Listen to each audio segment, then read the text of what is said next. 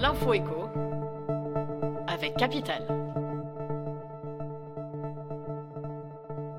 On commence avec le chiffre du jour 7,1%. C'est la hausse que va connaître la taxe foncière en 2023 dans la plupart des communes. Mauvaise nouvelle pour les propriétaires, certaines municipalités ont décidé de faire grimper la note à des niveaux encore plus élevés. À Metz ou Paris, les taux votés ont ainsi respectivement flambé de 14,3% et même 51,9%.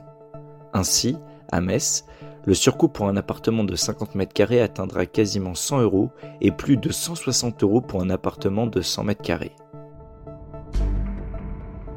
On enchaîne par la date du jour. Le 18 septembre s'ouvrira le cycle de discussion entre le ministère de la Transformation et de la Fonction publique et les organisations syndicales. Très attendu, le chantier de la réforme des rémunérations et des carrières sera au programme de cette semaine de rencontre entre les syndicats et le ministre Stanislas Guérini. Parmi les sujets en discussion, la rénovation des grilles indiciaires, la rémunération au mérite ou encore la revalorisation du point d'indice dans la fonction publique.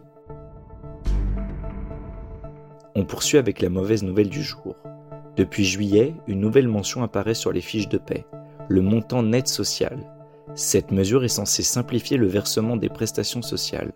Or, la prise en compte de ce revenu dans le calcul du RSA et de la prime d'activité devrait conduire à une baisse, voire une perte, de droits pour certains allocataires. Explication sur capital.fr.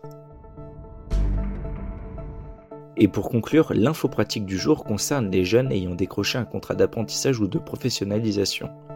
Pas évident pour eux de savoir à quelle rémunération ils peuvent prétendre. Leur salaire varie notamment en fonction de l'âge, du niveau de formation et du type de contrat signé avec l'entreprise, rappelle Margot Berbet, juriste en droit social. Un apprenti de 18 ans touchera par exemple 43% du SMIC, soit un peu plus de 750 euros lors de sa première année de contrat.